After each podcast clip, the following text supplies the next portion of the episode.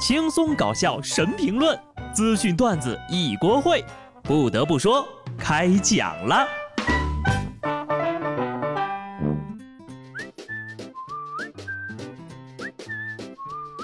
Hello，听众朋友们，大家好，这里是有趣的。不得不说，我是机智的小布。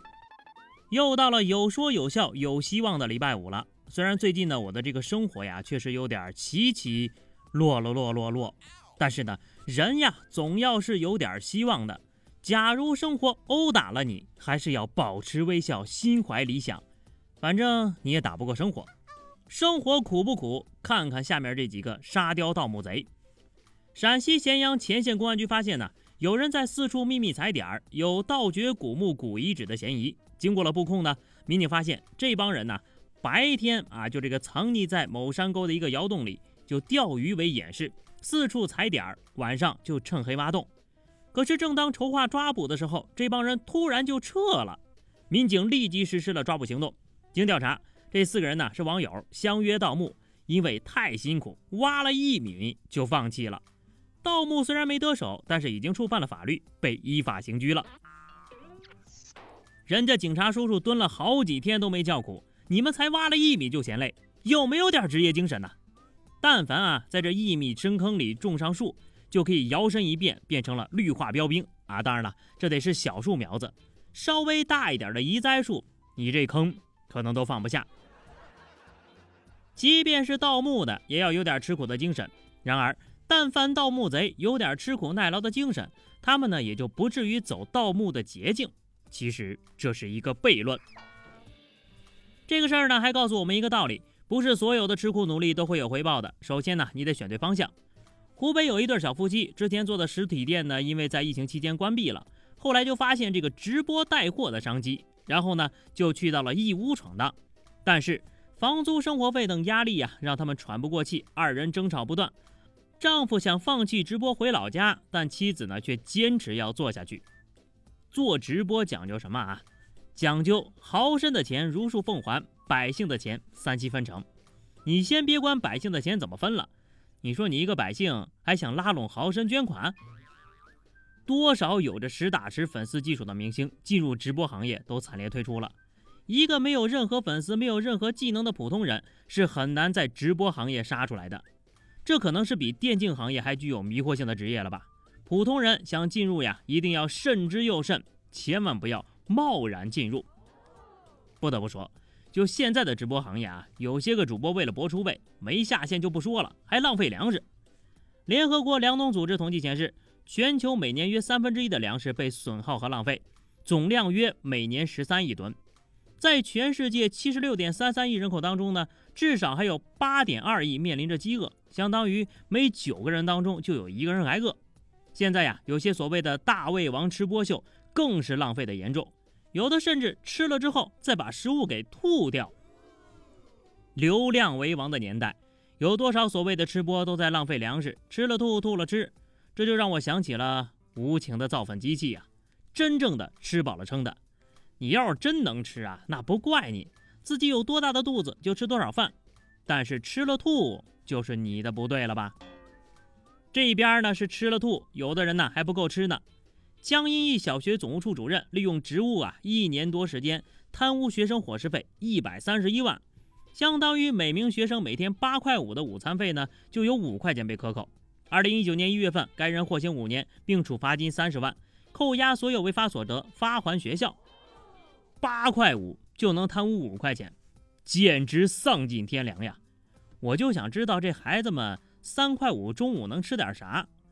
吃不饱啊还算正常，你要是三块五都能吃饱了，那更吓人呐！三块五能吃啥啊？你品品，你细品品，这已经不是钱的问题了，关键是耽误了学生的身体健康成长。我提议啊，以其人之道还治其人之身，在牢里也不能放过他，扣他的伙食费啊，不能低于他克扣孩子们的比例。下面这个熊孩子一支舞损失的钱呢，顶人家小学生不知道多少顿午饭钱了。广东肇庆一家玉器店内的一个男孩呢，在翡翠展示桌前扭动跳舞，突然不小心摔倒，扯下了桌布，连带的桌子上那些翡翠啊，全部扯到地上了。店主见状连忙施救，却没能来得及挽回损失，一时间是叮铃咣啷的，好不热闹呀。这个场面一度十分尴尬。这下回家一顿男女双打，怕是免不了了。代入感太强了，我看了之后呀，都想把邻居家的熊孩子给揍一顿了。据了解呢，这孩子是翡翠店一名合伙人的侄子。店铺老板表示，倒掉的桌子呢是很轻的啊，孩子人没事儿啊，也没有被责备。林先生告诉记者，店铺损失按照成本计算的话，大概也有个十几万吧。原来这是砸了自己家的店了 啊，那没事儿了啊。不过呢，一支舞蹈十几万，这个成本属实有点高啊，干脆出道吧，孩子。现在出道又有流量又有话题，出道就是巅峰。他是爱豆界的传奇，小小年纪还没有出道的他，solo 舞蹈直拍流量已经十万加。熊孩子放暑假不老实怎么办呢？建议送去医院割鸡割鸡，哈，不是你们想的那种割哈，是那种割了能让别人耳目一新的割。这不，最近高考完的学生们扎堆去拉双眼皮了啊！江苏淮安的一个美容科的医生就说了。很多高考生呢，都利用暑假这个比较长的时间，来到医院割个双眼皮，让自己变漂亮一点。现在接诊量呢是平时的三到四倍，其中男生占比例百分之二十。我还记得上次看到这样的新闻，还是幼儿园的小朋友们被家长拉去割那个什么皮，哈哈，拉上小伙伴第二根半价。啊，不得不说，爱美之心呢，人皆有之。我要是有钱呢，我那血管都高低整成七彩琉璃的。不过当然了，美归美，大家一定要选择正规的医院和医生。说实话，最近我这个生活状态呢还挺丧的。不过每当看到下面这样的新闻呢，马上就让自己重新振作起来。